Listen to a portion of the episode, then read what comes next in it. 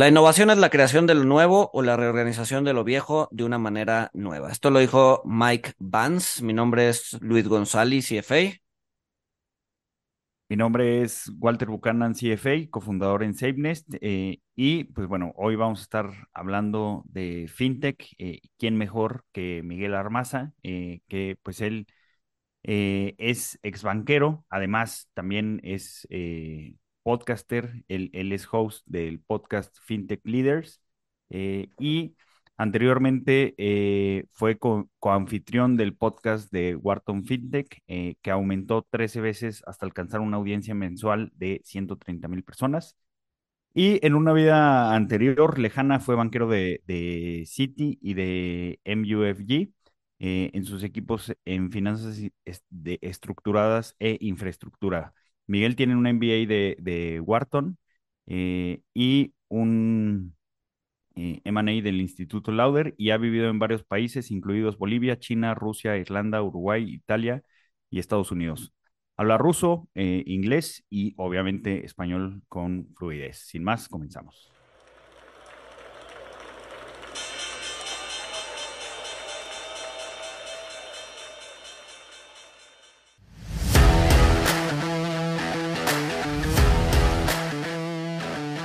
Monito el otro lado de la moneda. Miguel, mil, mil gracias por, por aceptar nuestra invitación para hablar acerca de pues, fintechs, ¿no? este, que tú estás bastante versado en ese tema. No, gracias por la invitación y me, me, da, curiosidad la frase célebre que, que tiene al principio. Siempre es distinta. ¿De dónde la sabe? Pues según el, a ver, ahora sí que según el tema es lo que va saliendo muchas veces sale de brainy quotes.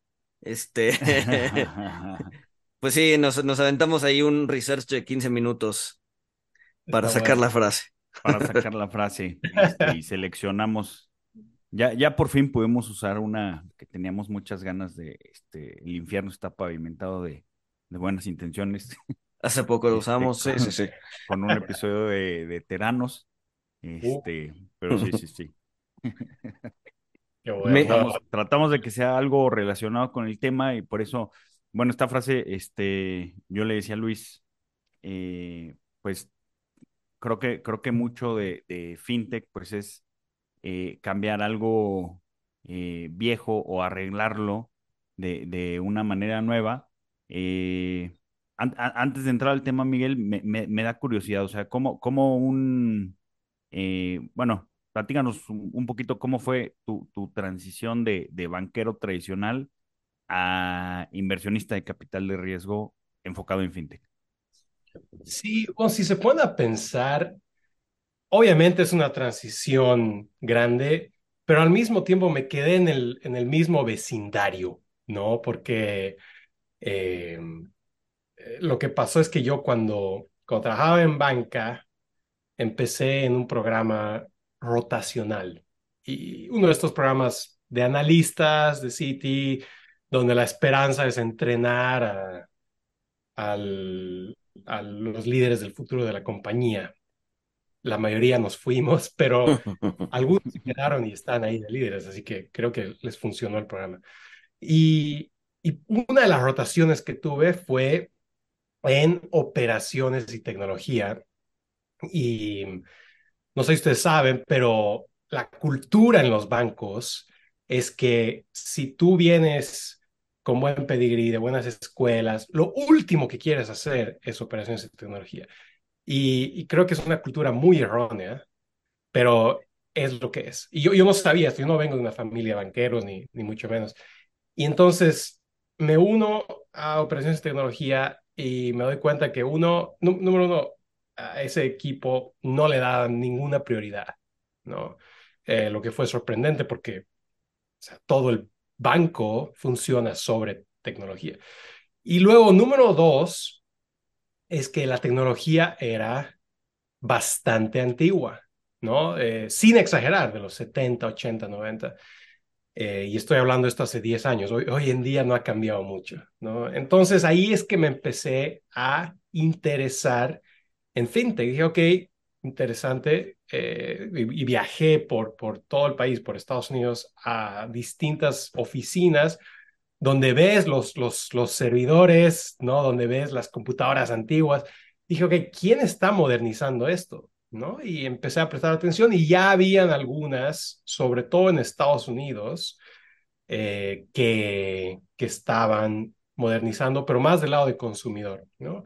Y, y bueno, entonces empecé, a prestar atención, eh, después algunos amigos alrededor mío o se empezaron a unir a fintechs que estaban arrancando vuelo en, en Nueva York y en, en otras partes, o eh, yo empecé a invertir como ángel. Y cuando digo invertir, estoy hablando de cheques minis, minis, minis, pero que por lo menos me dieron acceso a ese mundo. Y así es que poco a poco fui entendiendo, ¿no? Eh, que, que, que, el futuro estaba en, fintech, ¿no? Y también yo soy gran partidario de enfocarse en las fortalezas de uno, ¿no? Siempre recomiendo enfócate en tus fortalezas y contrata para llenar tus debilidades o, o alíate con alguien para llenar tus debilidades. Y entonces dije, mira, mi, fortaleza es justamente entender los mercados capitales, entender el mercado financiero, el mundo bancario. Eh, me, me, encanta todo lo que estoy viendo en fintech y, poco a poco así es que me fui involucrando más, ¿no? Eh, y, y, y es, es, un, es un sector muy importante, como Walter, tú, tú mencionabas que al, principio al principio mencionabas que yo pasé unos años en infraestructura, ¿no? ¿Y, eso qué significa? Mi equipo financiaba, por ejemplo, el metro de Panamá o buques enormes eh, para las navieras, ¿no? O sea, realmente tickets de mil millones de dólares o más. Y, y, es la infraestructura más tradicional, puentes, ¿no?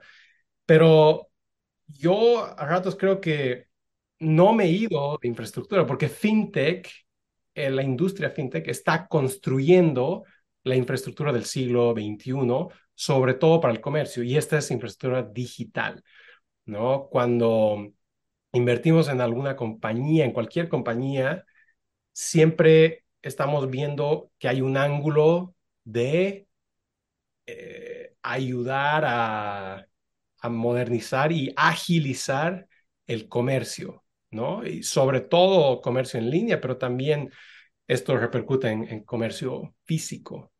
Entonces, este, juntando todo eso y también viendo que la oportunidad está ahí. O sea, la, la oportunidad es muy clara. Hace menos de un mes, QED, que es uno de los principales fondos inversores en fintech en el mundo, sacó un reporte en conjunto con BCG, con la consultora, y es un reporte increíble, se los voy a pasar después de esta entrevista, pero una de las cosas que dice es, se fijan a, al porcentaje de fintech en el sector financiero y, y es 2%, a pesar de todo lo que oímos, toda la prensa, lo bueno, lo malo, es solamente 2%.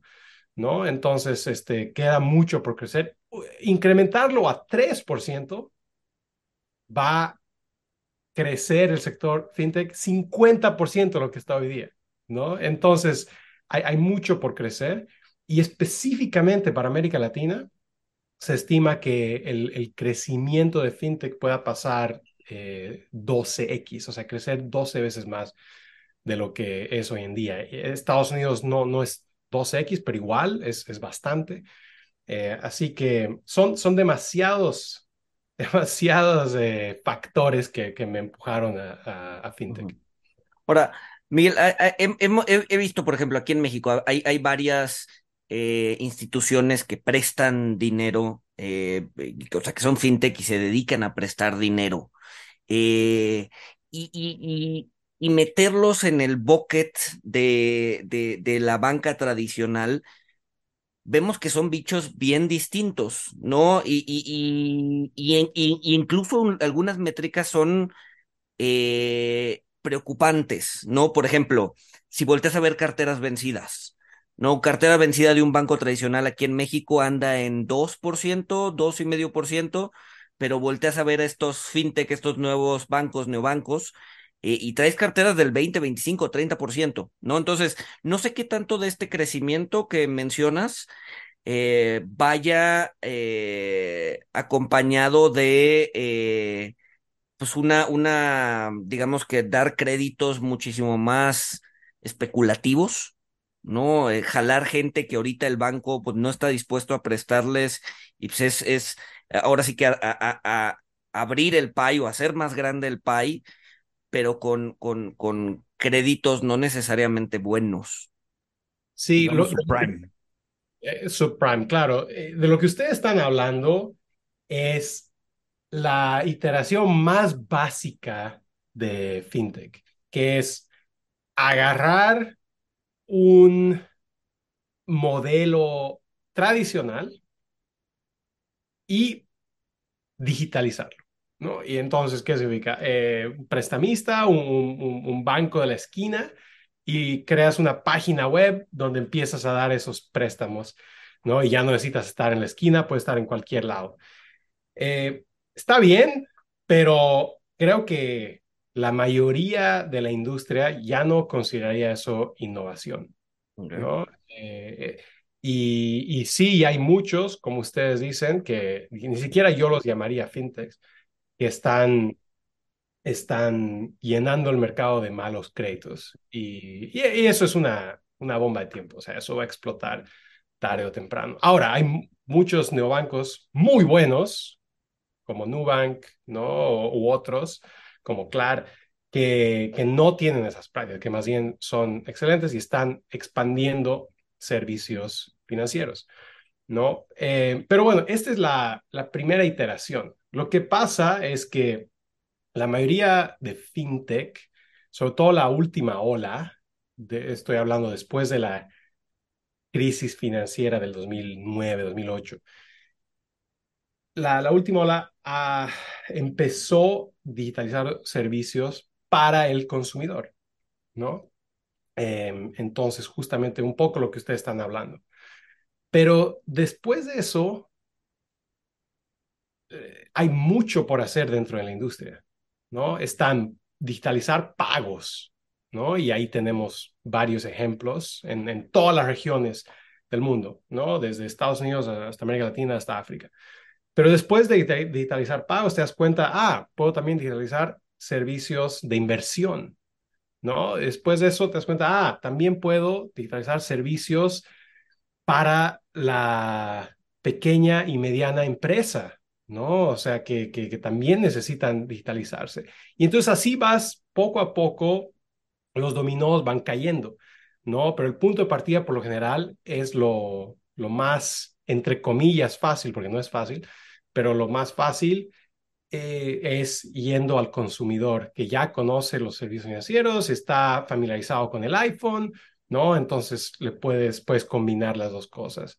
Em, esta no es la primera ola que ha habido de fintech, ¿no? O sea, fintech tiene mucho tiempo, dependiendo cuán, cuán atrás queramos ir, ¿no? Pero, por ejemplo, Visa, Mastercard o la misma compañía Bloomberg, yo completamente las consideraría fintechs, ¿no? Eh, solo que son de otra época. Eh, pero, pero sí, o sea, no, esto no es, no es algo nuevo y, la verdadera innovación está en las compañías que están construyendo tecnología para dar servicios financieros, ¿no? Eh, por algo se llama fintech, pues la combinación de finance y technology. Y, creo que las, las compañías eh, que, que, sean flojas, ¿no? Y que, que se enfoquen solamente en, en, dar servicios financieros con un poquito de tecnología no les va a ir muy bien, pero las que empiecen con la mejor tecnología eh, tienen mucho potencial. O sea, al fin y al cabo, ¿cuántas innovaciones podemos ver dentro de los servicios financieros? ¿Cuántos productos nuevos? Eh, la innovación financiera es finita, pero la innovación tecnológica es infinita. Y eso es algo que, que lo hablaba con uno de mis invitados en el podcast hace, hace poco, ¿no? Y, y es muy evidente cuando las compañías se enfocan realmente en construir tecnología. Creo que hablas de algo importante, eh, o sea, con este tema de, de, que digitalizar un servicio al consumidor, pues eh, a veces no lo podríamos llamar, llamar fintech, eh, pero creo que también de lo que estás hablando es que, pues fintech solo, solo las personas normales de a pie estamos familiarizados con, con los neobancos, con, con los crowdlenders, eh, pero creo que está pasando mucho en, en, fintech en la parte B2B, que creo que es a lo que te refieres con, con servicios financieros, servicios de, de pagos. ¿Nos puedes platicar alguna empresa que tengan en el portafolio o no eh, que, que esté en, en la parte de business to business, que sea eh, un caso de éxito? ¿O que esté teniendo tracción? Sí, hay, hay, muchas, hay muchas, ¿no? Eh, para, para, comenzar, primero definamos qué, qué, es B2B, ¿no? Y, y, es un poco lo que estaba hablando, que las empresas enfocadas en el consumidor son B2C y las empresas enfocadas en dar servicios a otras empresas son las B2B. Eh, y, un dicho dentro de la industria es que si es que quieres entender el futuro de B2B, fíjate en lo que está pasando en B2C, ¿no? Eh, y, qué está pasando, el consumidor pide tener eh, acceso a todos los servicios tecnológicos o financieros, eh, no solo en su computadora, pero en su celular, en, en todo lado de manera muy conveniente, ¿no? en una app, ¿no? Y, y en B2B poco a poco está pasando lo mismo, ¿no? Entonces nosotros le estamos apostando bastante al futuro B2B. Una, una estadística que, que me encanta, que la oí hace no mucho de una de nuestras founders, es que en Estados Unidos la pyme promedio tiene más o menos 100 proveedores de tecnología, ¿no? Para tu para tu pago de nómina, para tu manejo de clientes, o sea, 100 más o menos. En América Latina, la pyme promedio tiene 10, ¿ok?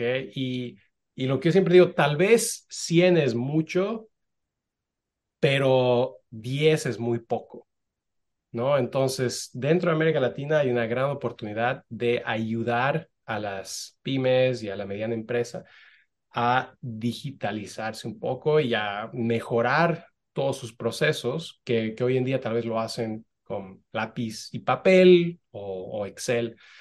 Entonces eso es, es, algo para tener en cuenta, ¿no? Em, y, y, bueno, en cuanto a compañías, tenemos de nuevo muchas, eh, pero una, por ejemplo, eh, se llama Cepelin, son chilenos que empezaron en Chile y, ahora saltaron a, México hace ya dos años. Y hoy en día la compañía es más mexicana que, que chilena, ¿no? Eh, pero, pero lo que ellos vieron es que hay un, una lista muy grande de millones de empresas B2B que están desatendidas por la banca tradicional. ¿no? Que, que, y yo lo vi del lado de, banquero, porque eh, trabajé también cubriendo América Latina y íbamos a, a, presentarles oportunidades a nuestros clientes y los clientes nos decían, ah, muy interesante, pero los de JP Morgan nos dijeron algo distinto y los de Goldman más tarde nos van a contar una nueva historia y, y claramente estábamos todos compitiendo por el mismo 5% de clientes, pero había un 90-95% de eh, empresas medianas y pequeñas que estaban totalmente desatendidas. Entonces, ese, es un ejemplo, ¿no? Em, y, vemos que lo mismo está pasando o, ha estado pasando en, en, todas las regiones del mundo. En, en, Francia, por ejemplo, hay una que se llama Conto, que ya se han expandido a España y a Italia y tienen 400 mil clientes. Es una empresa de cinco años. En, en Estados Unidos hay, hay, muchísimas, pero un ejemplo es obviamente Square, que ahora creo que se llama Block.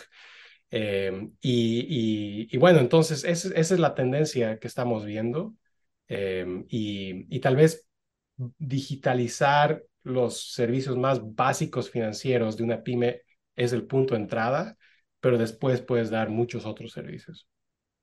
Pero, pero bueno, entonces me dices que estás enfocado en, en, en B2B. ¿Tú crees que el, el, mercado de B2C ya está un poco saturado o por qué le ves menos, menos oportunidades ahí?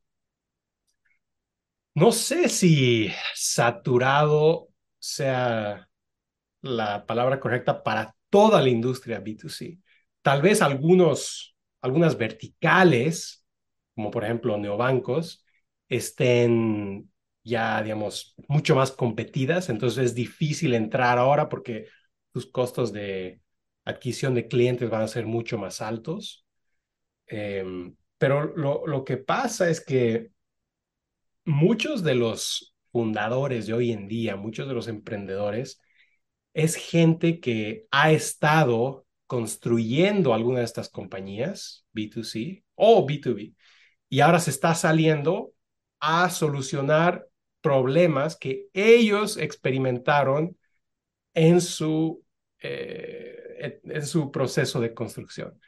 Entonces, nosotros también tenemos que escuchar al mercado, ¿no? Y, y el mercado nos está diciendo que hay más oportunidad en B2B. Hay más emprendedores saliendo a construir en B2B. Es, es, es simplemente la realidad. Ahora, nosotros continuamos estando abiertos a, a B2C y tenemos algunas compañías increíbles justamente en, en, en, en B2C, eh, pero son, ¿entiendes? Son la minoría comparado con el portafolio.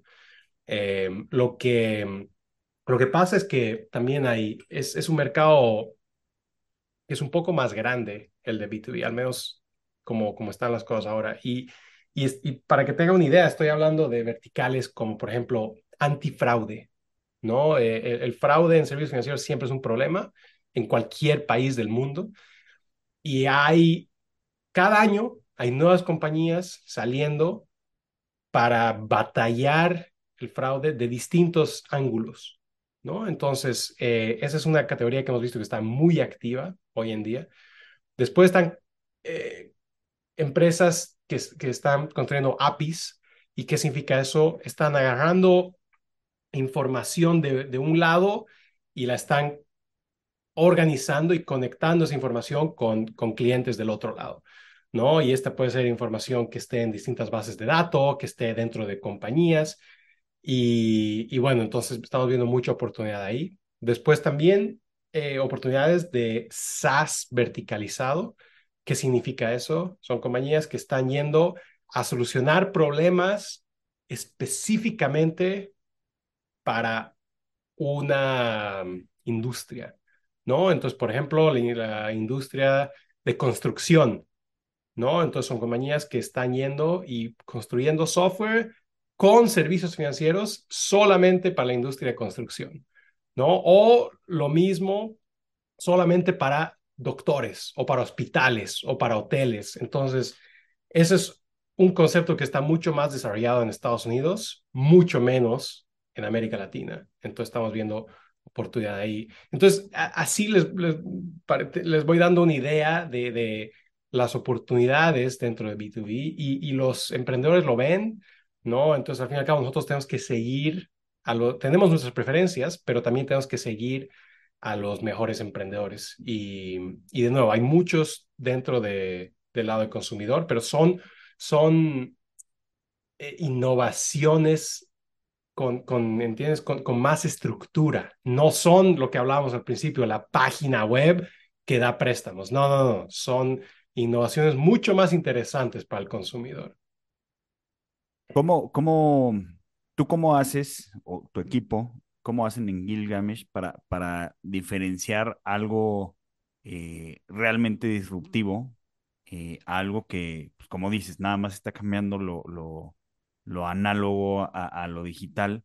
O sea, porque me parece importantísimo por lo que tú comentas, Miguel, que pues, el mercado de servicios financieros es finito. O sea, no, no, no, la mayoría no estás generando un, un, mercado nuevo o un mercado con crecimiento exponencial. Eh, son mercados desatendidos, pero al final son mercados finitos.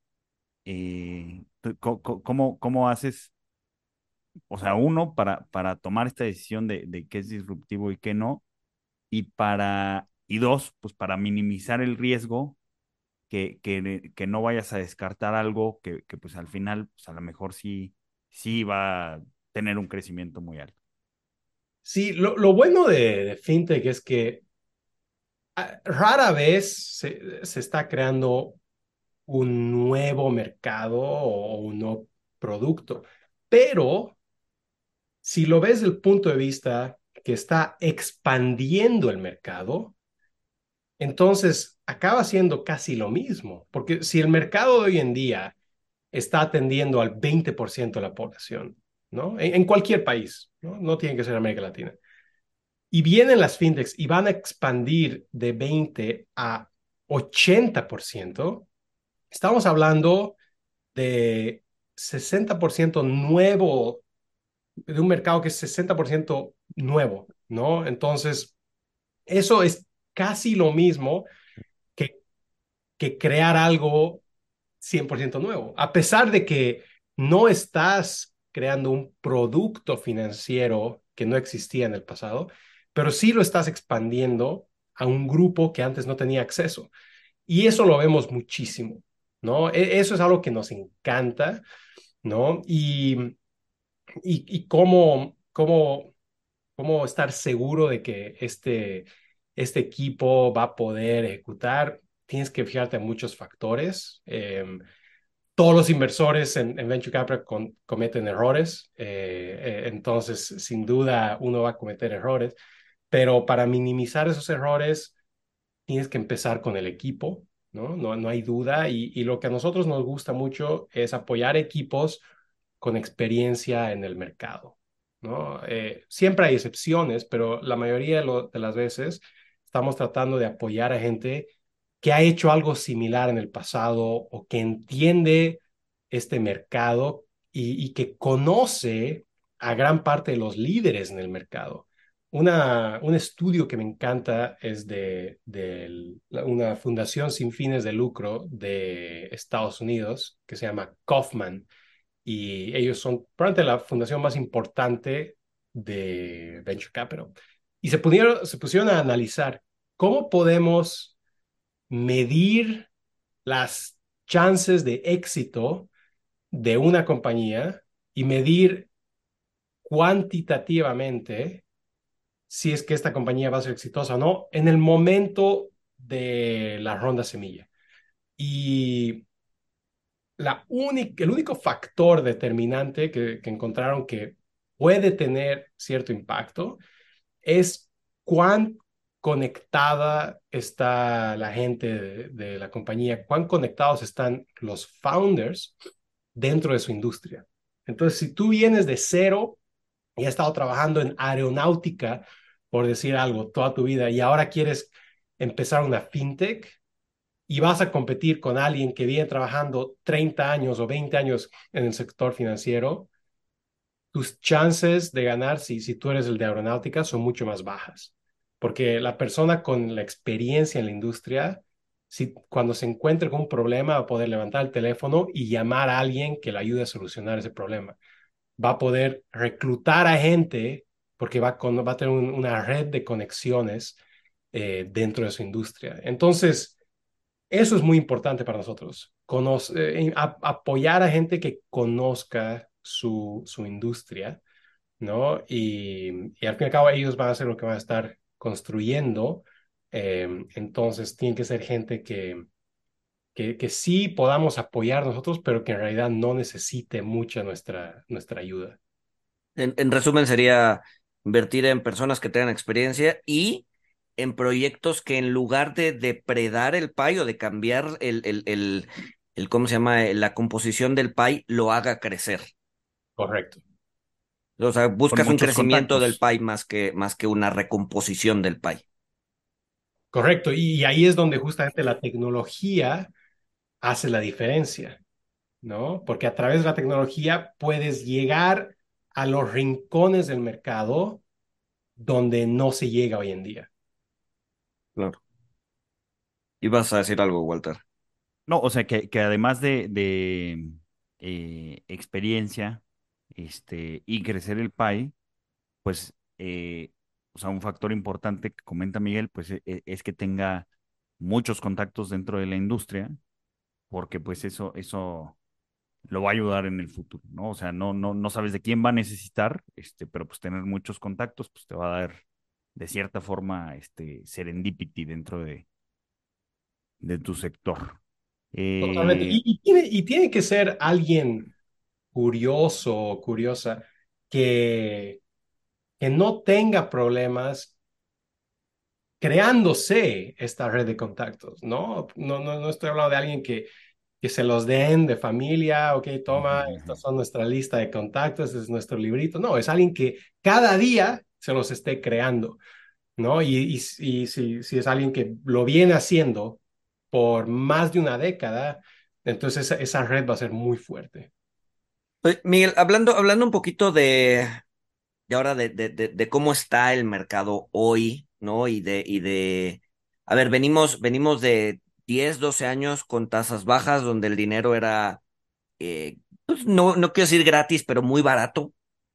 Este, y ahorita, bueno, llevamos ya 12 meses de, subida de tasas, ¿no? En donde el dinero se ha encarecido, en donde las oportunidades o costos de oportunidades se vuelven cada vez más eh, caros, ¿no? O sea, usar el dinero en una fintech o en un VC se vuelve mucho más caro porque ahorita ya hay otras, digamos que otras alternativas eh, para poner el dinero o para poner a, trabajar el dinero, ¿no? Entonces, ¿cómo, cómo ves estes, estos flujos de capital hacia este tipo de proyectos en un ambiente que no habíamos visto en 15 años?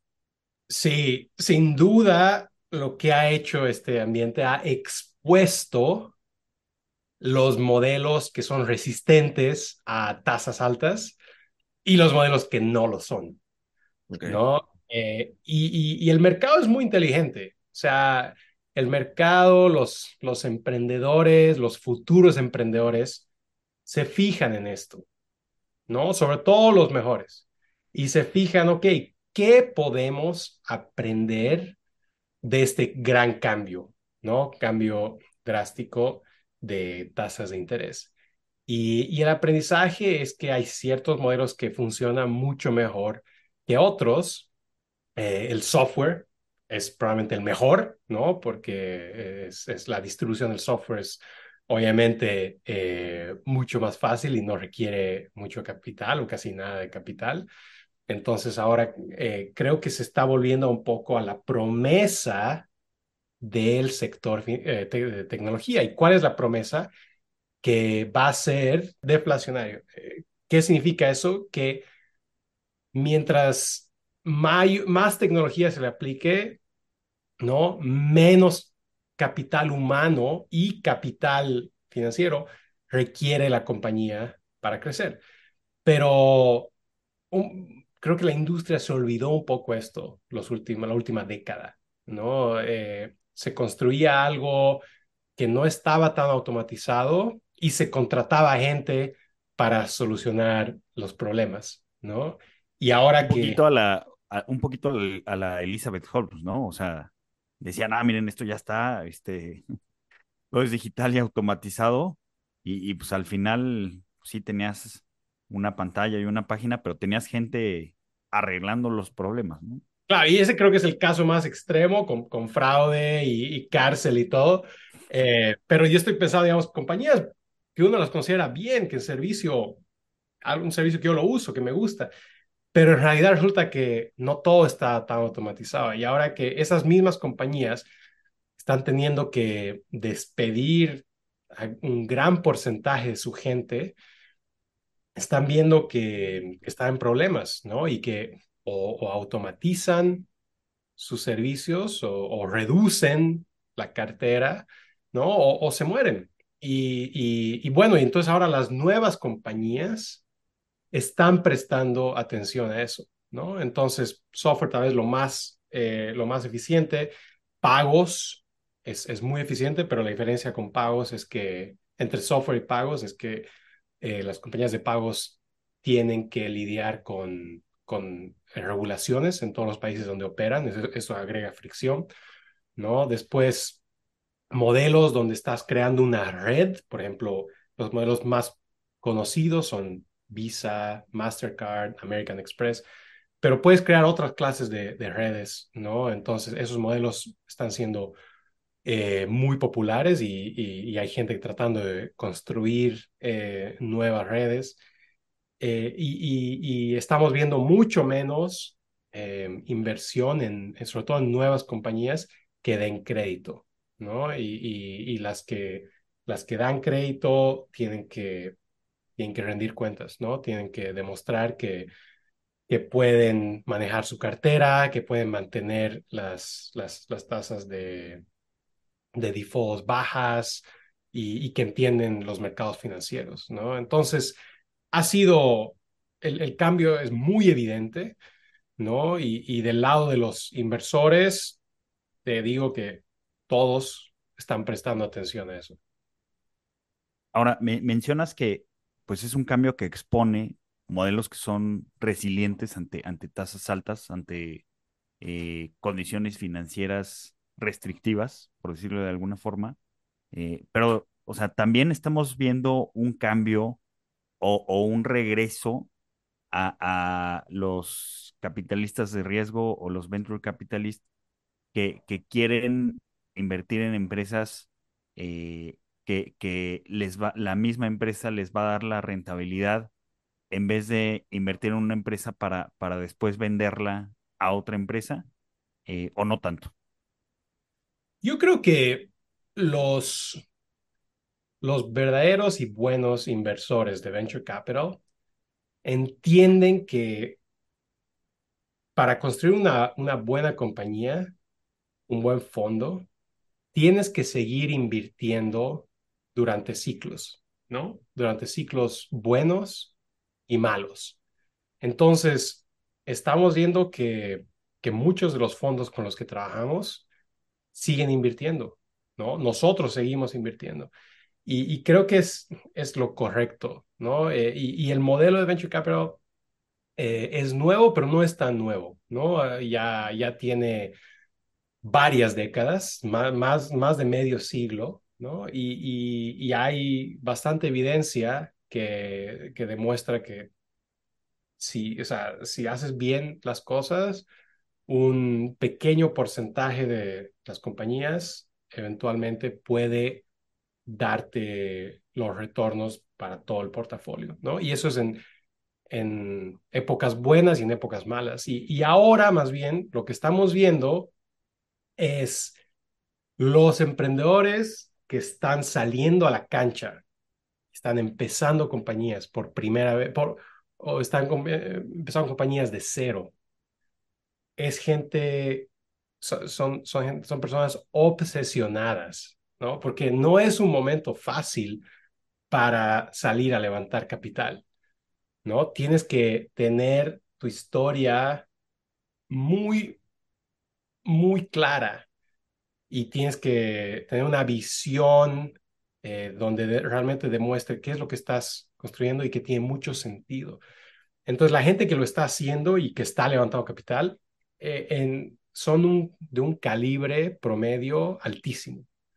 ¿No? Eh, en promedio, el calibre es mejor que, que, lo que era hace 12 meses y mucho mejor de lo que era hace 24 meses. O sea, hace dos años habían buenos emprendedores, pero también había gente que lo estaba haciendo para probar suerte, ¿no? Eh, ahora no, no hay muchos de esos. Eh, y, y, bueno, es, es, como inversor es un momento muy divertido de estar en la cancha porque uno está hablando diariamente con gente que está construyendo el futuro, ¿no? Y gente que, que no se ve haciendo ninguna otra cosa, ¿no? Que ha hablado con 100 clientes en su, en su empresa y 50 le han pedido que construya algo porque, porque no tienen este servicio y esta persona dice, ok, lo tengo que hacer, no puedo pensar nada más, no puedo dormir. Y bueno, entonces es gente así, obsesionada, eh, que, que tiene chances muy buenas de, triunfar. Miguel, comentas algo muy importante. Eh, mencionabas que, o sea, si, un fondo hace las cosas bien, eh, o sea, pues va a tener muchos fracasos, pero un porcentaje pequeño de las compañías pueden traer el o sea, todo el rendimiento para todo el portafolio. Este, algo que se conoce como, como extremistan, o sea, tienes eh, 100 compañías eh, y una, una la abuela del parque y multiplica su valor eh, 100 veces este, o más. Eh, pues ya, o sea, con esa te dio el rendimiento que necesitabas para, para todo lo demás.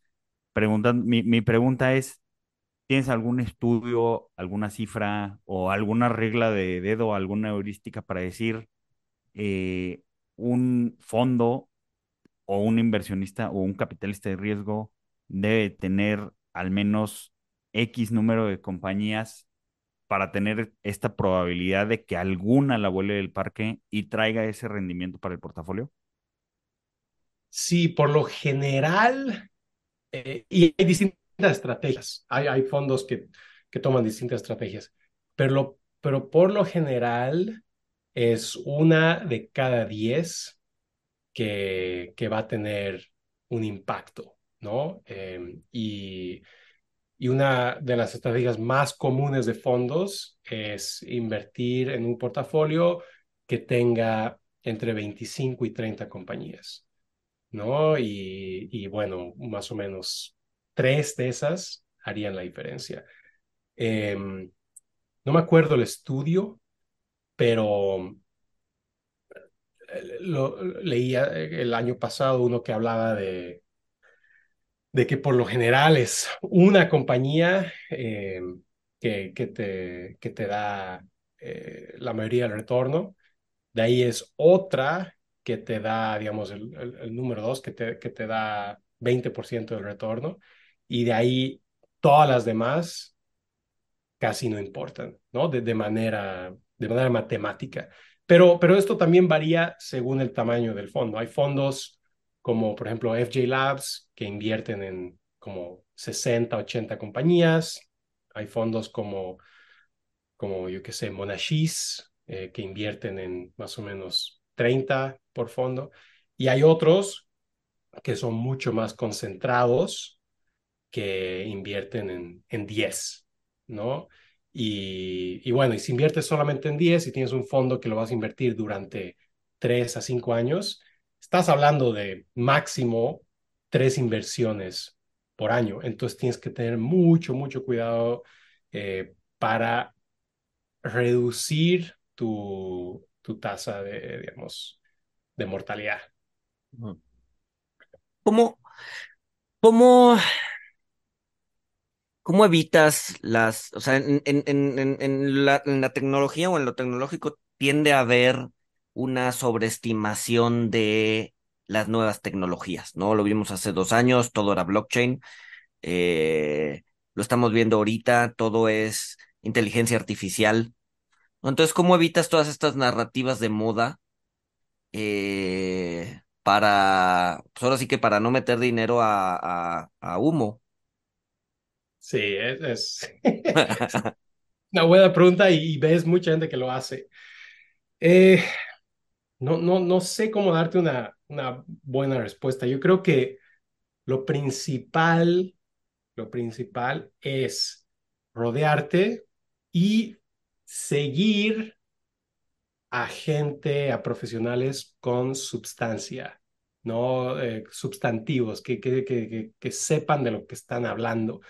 Entonces, no, no tiene idea de la cantidad de emails que recibo diariamente de, y creo que son generados por inteligencia artificial, de, fundadores construyendo compañías de inteligencia artificial, ¿no? Eh, y sinceramente, la mayoría ni los leo, ¿no? Porque, porque claramente es, es, es algo que no tiene ningún sentido.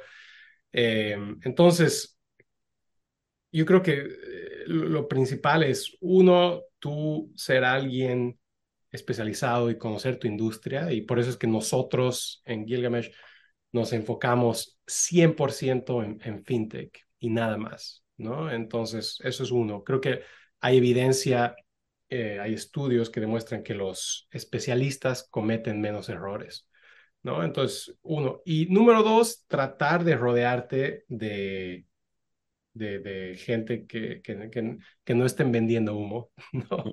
Y con mucha sustancia y gente que, que conozca su industria eh, y, tome, ¿entiendes? Pasos eh, que tengan sentido. Ahora, obviamente siempre van a haber eh, la, las, las, nuevas innovaciones que, que, el día de mañana se vuelve lo, lo más grande del mundo, ¿no? Pero, pero esas tienden a ser la minoría. En general, uno tiene que eh, rodearse de los expertos y, y, por general también los cambios son progresivos, ¿no? ¿no? No es que el día de mañana le vamos a inyectar inteligencia artificial a los bancos y, y listo, y todo, todo el servicio al cliente va a ser automatizado y todo va a cambiar. No, o sea, es poco a poco. Ya estamos viendo, y en privado y en público, estaba hablando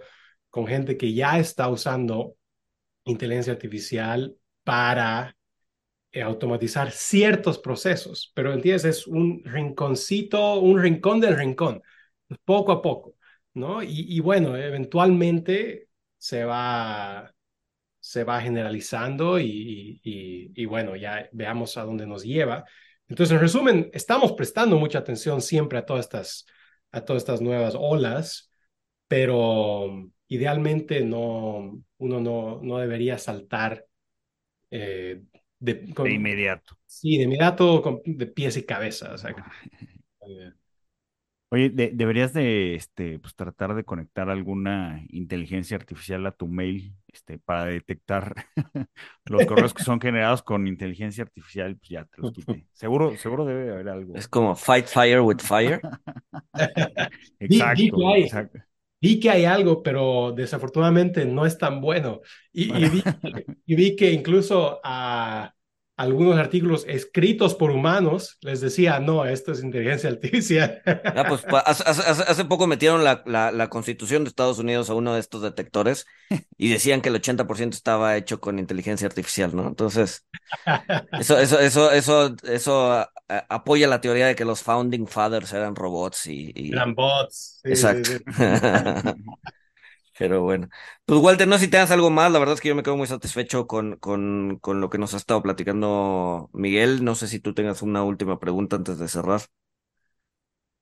Este, sí, eh, una, una, una última. Ahorita, o sea, con el caso de eh, FTX y, otros casos, este, pues hemos visto que eh, el, el, digamos, el due diligence o no hubo o, o era pobre, pero cuando, cuando preparamos otro episodio, eh, o sea, yo veía que, que inversionistas eh, pues muy exitosos, que fueron primeros inversionistas en, en, Tesla o en Oracle o en otras compañías, eh, pues la verdad es que tampoco lo hacen. O sea, la verdad es que confían mucho en su, en su instinto porque, eh, bueno, yo lo que entendí, Miguel, es que, pues si te pones a hacer el due diligence, pues llega alguien más, te gana el deal, quedas fuera este, o, o, o, o pues simplemente quedas fuera por, pues sí, un poquito por no, por no, por no hacerle caso a, tu instinto, por no tener un, poquito de, de en, en, en,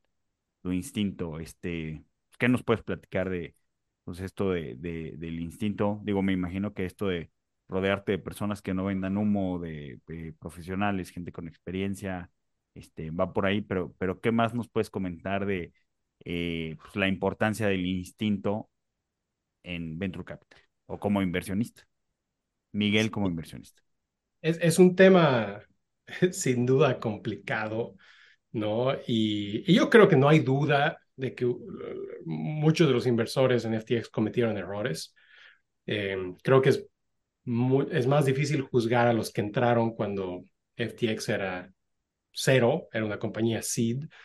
Eh, ahí no hay mucho due diligence que puedas hacer, pero es más fácil juzgar a los que entraron cuando la ronda se está evaluando en 10, 20, 30 billones de dólares. Ahí la expectativa es que haces due diligence del estilo de private equity. No, o sea, nosotros hemos tenido algunas de nuestras compañías que eh, en series B les mandaron un equipo de más de 40 personas a hacer due diligence, ¿no? Y, lo pasaron y está bien, ¿no? Eh, o sea, al fin y al cabo, para darle a alguien 50, 100 millones de dólares, es, es muy razonable que se haga, haya, que haya due diligence, ¿no? Em, pero al mismo tiempo, tú tienes un muy buen punto que em, hay casos donde los inversores están invirtiendo porque conocen a los fundadores, han visto evidencia previa en otras compañías y, no necesitan hacer mucho más, ¿no? Porque ya tienen confianza en los líderes de la compañía. Eso por lo general pasa en etapas muy tempranas, cuando no hay todavía, no, no hay mucho que mostrar, ¿no? Eh, en esas etapas lo que uno tiene que hacer es hacer due diligence hablando con gente que haya trabajado con esta persona, ex empleados, ex colegas, ex jefes, amigos, amigas. Eso eh, yo creo que es crucial ¿no? Y, tener varias conversaciones con la persona para que no solo veas el guion, ¿no? Que te dan en, en, en el pitch, ¿no? Sino sacarlos un poco de eso.